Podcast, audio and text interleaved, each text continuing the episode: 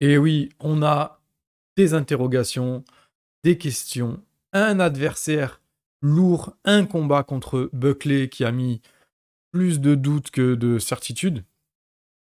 T'es ici, c'est pour qu'on mette tout ça sur la table et que je t'aide à décortiquer le combat à venir entre Nassourdine Imavov et Kelvin Gastelum.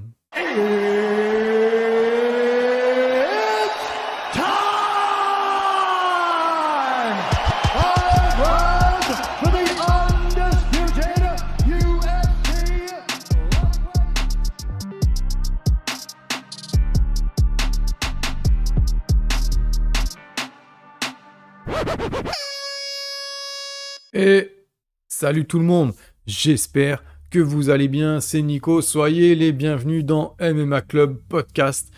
Je voulais avant toute chose vous souhaiter une magnifique année 2023. J'espère que vous avez passé une bonne année 2022 et j'espère que cette année 2023 sera encore meilleure. Voilà, que, tous vos souhaits se réalisent, que tous vos choix se concrétisent par des, par des petites dingueries qui vous feront bien plaisir que, tout, ce que vous, souhaitez euh, soit, soit exaucé positivement. Ne souhaitez pas le mal des autres. c'est pour ça que je dis ça. Il faut vraiment être, euh, voilà, souhaiter que des bonnes choses à tout le monde. Euh, et puis, c'est cool, petit retour de vacances. On reprend les podcasts. Ça faisait longtemps, j'ai l'impression que ça fait semaine. Moi qui avais l'habitude d'en faire deux par semaine. Là, ça va être une année 2023. On va se diriger sur un format 1 par semaine voire deux des fois quand il y aura un peu plus d'événements, comme là, il va y avoir euh, Gastelum, euh, Imavov, plus Ares, donc voilà, on va chercher un peu des deux. Mais généralement, on va essayer de sortir un contenu par semaine. Voilà, un contenu bien détaillé et tout, donc c'est cool. Pas nécessaire euh, d'en faire beaucoup, beaucoup plus. Ça, c'est concernant MMA Club Podcast. Mais moi, ce que j'espère, c'est que voilà, vraiment vos projets sont, bien aboutis, que tout va bien se passer pour vous.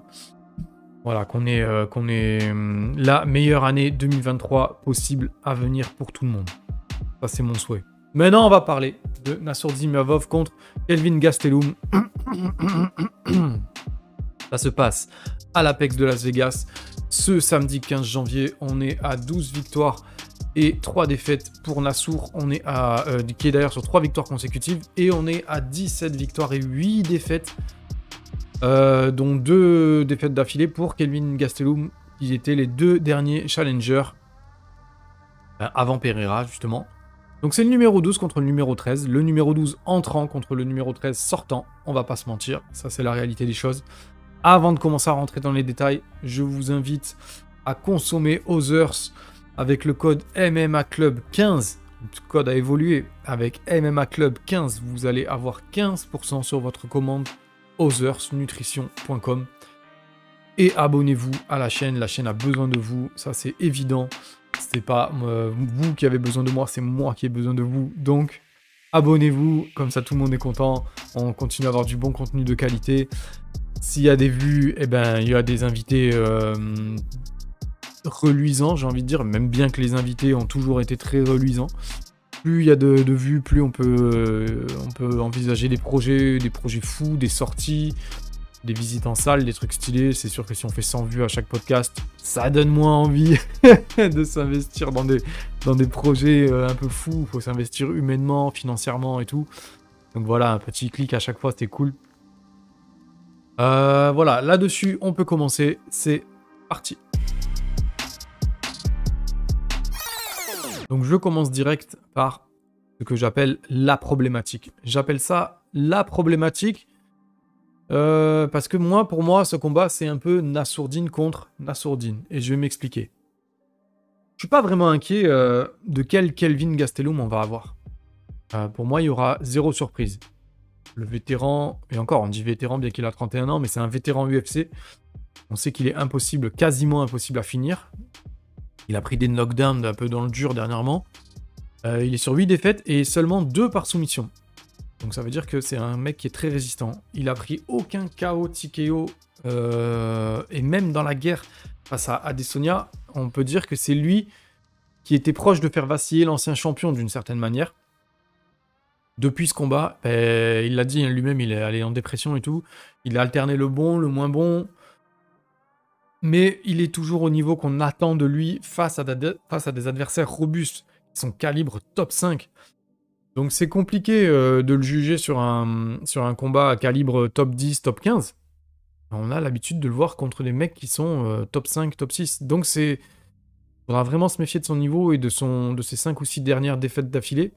Ils ne sont pas du tout représentantes de son niveau, je pense. Bref, c'est un grand sportif, il est coriace, il est malin, il est solide.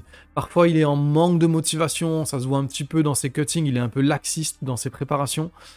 Il a raté le cutting plusieurs fois à l'UFC 183 euh, contre Tyrone Woodley. Il s'est retiré de son combat face à Donald Cerrone à l'UFC 205. Vous avez entendu ça? Donald Cerrone, comme c'était magnifique. Donc voilà, il s'est retiré de ce combat parce qu'il n'arrivait pas à cut. Et à l'UFC 244, face à Darren Till, il y a cette petite polémique où on dit qu'il s'appuie sur l'épaule de son entraîneur au moment de la peser. Il est pesé 2 pounds sous la limite, ce qui est très rare chez lui vu que c'est carrément le genre de mec à être plutôt borderline. Donc là, ça a suscité quand même pas mal de petites questions. Il sort d'un affrontement compliqué contre Canonnier, il sort d'un affrontement compliqué contre Whitaker, mais il n'avait pas à rougir. Il a perdu à la décision. Euh, donc c'est pas voilà, c'est faut, vraiment garder en mémoire que c'est un adversaire qui est encore très compétitif, très dangereux et qui est loin d'avoir fini sa carrière. Donc moi, vous l'avez compris, ce qui m'inquiète, c'est quelle Nassourdine on va avoir. Voilà, j'ai fait l'introduction en disant je ne m'inquiétais pas de quel Kelvin Gastelum on allait avoir, par contre, j'avoue, je m'inquiète de quel Nassour on va avoir. Parce qu'il est passé à deux doigts de se faire rattraper par Joachim Buckley, même s'il y a eu justification par la suite en disant mauvaise gestion des émotions, c'est pas le Nassour qu'on connaît, nanana, c'était Paris, il y avait du monde, il y avait la pression et tout. Ok. Là, c'est le premier événement de l'année en main event à l'Apex de Las Vegas, à tonton Dana White qui va être en premier rang. C'est sûr que si tu gagnes, tu manges un top 5. Pour moi, la pression, c'est peut-être pas la même, mais c'est quasiment la même. Le mec, il est en haut de l'affiche sur, sur le poster principal d'un événement, le premier de l'année UFC. Il n'y a pas eu d'événement UFC depuis 28-29 jours, une trentaine de jours. Ça veut dire que les gens, ils vont se ruer sur, ce, sur cet événement. Ça veut dire qu'il va avoir une exposition qui va être mondiale contre Kelvin Gastelum. La pression, elle est là. Donc on va savoir, on va savoir euh, comment il gère la pression, pas seulement par rapport au fait d'être devant sa famille, à Paris, nanana, là c'est toute autre forme de pression qui peut être tout aussi positive ou tout aussi toxique. voilà, on va voir ça.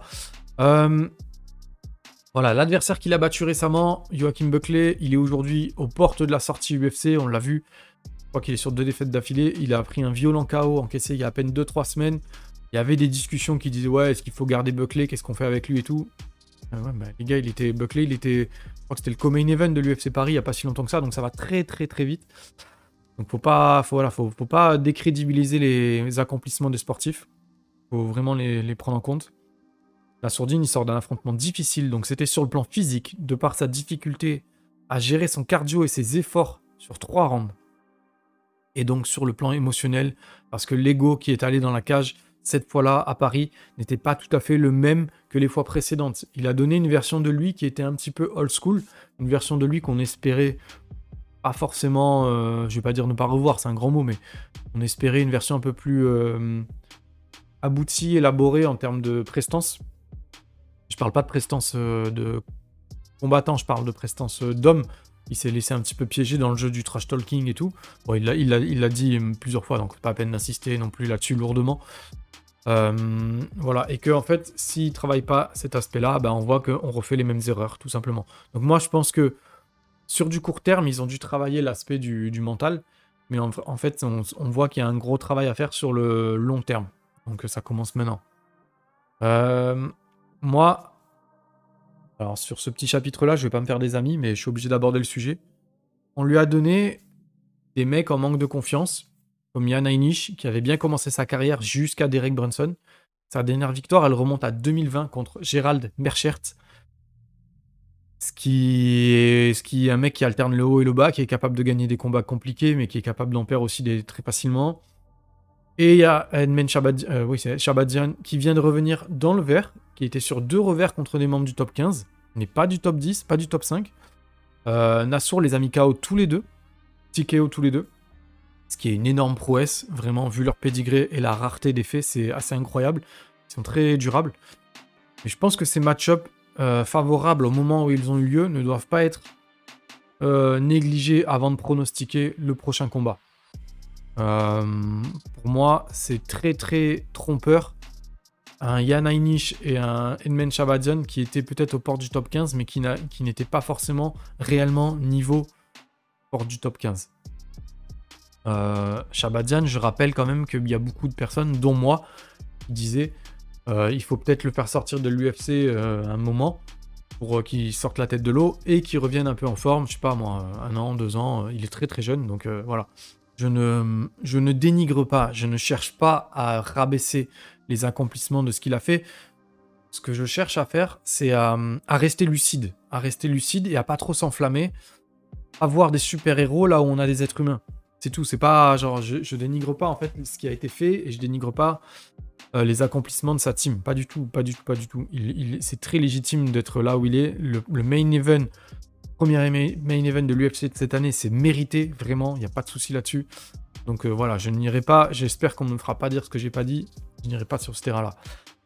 Mais, mais, parce qu'il y a toujours un mais, c'est un combat qui aura lieu en 5 rounds. Je sais pas pourquoi j'ai fait ça, c'est un combat qui aura lieu en 5 rounds. Il s'agit pas, pour moi, il s'agit pas de savoir qui est le plus fort. On est sur 5 rounds. La question, c'est qui va amener le combat à son avantage sur la durée? Parce que tu peux être très fort sur deux rounds et ne pas réussir à finir ton adversaire. Si ton cardio ne tient pas, tu as beau être plus fort, c'est toi qui vas perdre sur les trois derniers rounds. Et c'est là qu'il faut se prendre conscience de, l'enjeu du 5 rounds. C'est là que là, on voit que Gastelum, sur le papier, est largement devant. Si on se base sur ce qu'on a vu d'une assourdine à Paris, encore une fois, je suis désolé, il y a eu des mots positifs, il y a eu des choses encourageantes dans son discours. Moi, si je me base sur ce que j'ai vu dernièrement, on en est là. Gastelum est devant. Lui, il a l'habitude. Donc voilà, je parle pas du travail, je parle pas d'effort de niveau de MMA. Je sais que Nassourdine, il est largement capable de rivaliser avec Kelvin Gastelum sur 10 rounds de boxe, 10 rounds de grappling sans prendre en compte le cardio. Là, je parle de la propension à gérer sa lucidité quand le réservoir est à sec. Donc euh, pour ceux qui, qui sous-estiment cet aspect-là, eh bien, regardez une nouvelle fois le combat de Buckley contre Imavov. Regardez une nouvelle fois le troisième round, c'était ultra chaud. Regardez comment Gastelum a du gaz dans ses derniers rounds, sur ses derniers combats. Vous allez voir que votre euh, discours va s'atténuer. Vous allez voir que Kelvin Gastelum, c'est quelqu'un qui a habitué à faire des guerres sur 5 rounds contre des tops et que c'est chaud. Voilà, c'est chaud. Moi, c'est ce qui me fait peur. C'est ma... c'est mon argument numéro 1 dans ce qui me fait un peu douter de l'issue du combat. Est-ce que ça veut dire que le seul game plan possible à mes yeux, on va dire, c'est le finish avant le round 3 Une belle soumission. En tout cas, jusqu'à preuve du contraire, c'est la seule façon de finir Gastelum euh, avant la limite. Jusqu'à preuve du contraire, c'est le seul moyen de le battre avant la fin du combat. Que quelqu'un vienne me dire avec certitude, mais alors avec certitude, que Nassourdine a les capacités d'éteindre la lumière de Gastelum, moi j'espère. Mais on l'a pas vu, donc c'est compliqué. On l'a vu se prendre des flash knockdown, on l'a vu tomber, mais on l'a pas vu se faire mettre KO ou TKO avant la limite. Donc c'est ultra chaud de dire avec certitude la sourde va le finir. Ça veut dire que il peut pas mettre son, il peut pas jouer le gas tank sur deux ou trois rounds. Il va être obligé d'avoir une de jouer de la temporalité sur cinq rounds. Il le sait dans le game plan, c'est obligé que c'est prévu. Tu peux pas miser sur un sur un lucky punch ou un one punch ou un ou un ou un TKO. Tu peux pas miser là-dessus, c'est pas possible. Le mec, il n'a pas été fini. Ça fait je sais pas combien d'années. Ça fait genre 13 ans qu'il à l'UFC. Je peut-être une connerie, mais ça fait super longtemps qu'il à l'UFC. Il n'a pas été fini. Donc tu peux pas baser ton game plan là-dessus, tu le sais. Donc tu pars à la guerre. Tu pars à la guerre et ton cardio va être mis à rude épreuve. Voilà. Moi, euh, voilà. Honnêtement, euh, je mets tout ça sur la table. J'ai pas la réponse. Oui, je suis inquiet. Euh, non, je ne sous-estime pas Gastelum. Mais voilà, je ne surestime pas non plus euh, Nassourdine. Pour moi, c'est deux mecs qui sont à leur place légitime pour l'instant. Euh, oui, je voulais revenir à Calvin Gastelum et dire que sur 5 rounds, euh, son seul finish, c'est sa victoire contre Bispin au premier round. C'était un combat sur 5 rounds. concernant Nassourdine, il a été donc Ainish et Shabadian en 2021. Un seul combat en 2022 avec une victoire compliquée contre Buckley, dans laquelle il a encaissé pas mal de coups dans le dernier round. Donc voilà, ça c'est tout ça, c'est pas, euh, pas une critique. Euh, C'est pas, oui, il y a eu ci, il y a eu ça. Non, non, non c'est pas ça. C'est juste, je mets les faits sur la table avec clairvoyance, avec un esprit détaché du MMA Factory, avec un esprit détaché de Nassourdine. Voilà, euh, j'ai beau avoir, je sais pas moi, de la sympathie pour quelqu'un, j'ai beau avoir, j'ai beau le trouver stylé dans la cage et tout, il faut que j'analyse ça avec clairvoyance. Donc, on va se servir un petit peu aussi pour analyser ça des statistiques. Alors, je vous mets sous les yeux la présentation des combattants. Alors, on peut voir des différences de taille, on peut voir les différences d'allonge, on peut voir les poids qui sont annoncés comme identiques, comme vous pouvez le voir, alors que pas du tout. Vous allez vous rendre compte que dans la cage, pas du tout le cas. Vu que Nassourdine cut très peu et que hum, Gastelum cut énormément. D'ailleurs, la, seule interrogation, c'est est-ce qu'il va se présenter au combat, quoi. C'est à la limite, c'est presque le truc qui peut être le plus inquiétant. Bref, on est à 4 victoires et une défaite à l'UFC pour Nassourdine. Il est le russe engagé à l'UFC, encore en activité, qui a passé le plus de temps dans la cage avec 1 heure, 3 minutes et 1 seconde. Sur ces 1 heure, il a passé 8 minutes en top position et 14 minutes en temps de contrôle sur l'adversaire. C'est intéressant quand même. Ça veut dire qu'il a passé 22 minutes sur 1 heure 3 en contrôle en étant en position euh, de contrôle sur son adversaire. Le reste du temps, c'était bien souvent debout et c'était très peu en temps. Euh, merde, j'ai noté, j'ai pas noté, mais je, me rappelle, je crois que c'est 6, minutes maximum où il est. Euh, où il subit le temps de, de, contrôle de l'adversaire. Mais je, je, suis pas sûr, alors je vais pas trop m'étaler là-dessus. Il a le taux de défense, et là c'est très important, il a le taux de défense de frappe signifiante, le deuxième plus élevé des middleweight de l'UFC ça représente 63% de taux de frappe signifiante évité. C'est incroyable. C'est incroyable qu'avec 62%, il soit numéro 2 des middleweight de la catégorie. C'est un très très beau taux. Très très belle défense euh, de boxe. Ça peut être un très gros argument contre un mec, un gros striker comme Kelvin. On verra. En tout cas, sur la deuxième fiche, on voit Nas qui est devant en KO, TKO, mais de peu. Ensuite, on a Kelvin qui soumet un petit peu plus, mais j'ai vérifié, Nassour, tente plus de soumission. En termes de temps de combat, on va sur du 3 rounds minimum. Vous le voyez, ils ont tous les deux 12 et 13 minutes chacun. Ensuite, en, frappe envoyée par minute, c'est lourd de fou. On est à 4 et 3,5. C'est du gros volume. C'est par minute, hein. donc sur de la frappe signifiante. Donc c'est un gros, gros volume euh, cumulé. Je ne veux pas dire euh, l'un et l'autre, mais cumulé, ça fait un énorme volume de coups. Ça veut dire qu'on va vraiment avoir de la parpinade. Ça, c'est excellent. Nassour, comme je vous disais, il est, le deuxième qui encaisse le moins en middleweight avec 2,4 frappes, euh, frappes absorbées par minute. En takedown, en grappling, c'est très équilibré, sauf en tentative de soumission où Nassour figure parmi les 10 combattants UFC à tenter le plus de variations de niveau donc aussi les soumissions. Ça sera son atout quasiment numéro 1 pour moi. Donc Nassour a quand même, dans les statistiques, il a quand même, euh, pas sur des stats purs, mais sur des records, il est devant. Il a, des accomplissements qui sont un peu plus élaborés, un peu plus euh, tranchants, notamment avec la façon dont il tente un peu plus de choses, la façon dont il amène le, MMA dans sa globalité. Il apporte quelque chose de plus complet, on va dire. Donc c'est tout aussi intéressant de se pencher de temps en temps sur les stats. Vous voyez, ceux qui n'aiment pas trop les stats, j'espère que cette fois, ça a pu vous aider aussi un petit peu à y voir un peu plus clair, à, donner, encore une fois, je le répète, à donner encore une fois un peu plus de clairvoyance dans la manière dont on peut aborder un pronostic. Et le pronostic, on y va.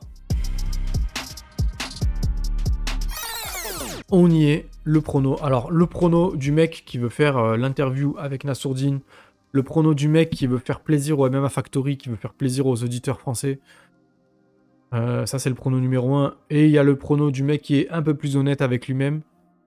Ça, c'est le prono numéro 2. Et je vais malheureusement, enfin plutôt heureusement pour vous, parce que je me dois d'être. Euh, de ne pas mentir, d'être authentique.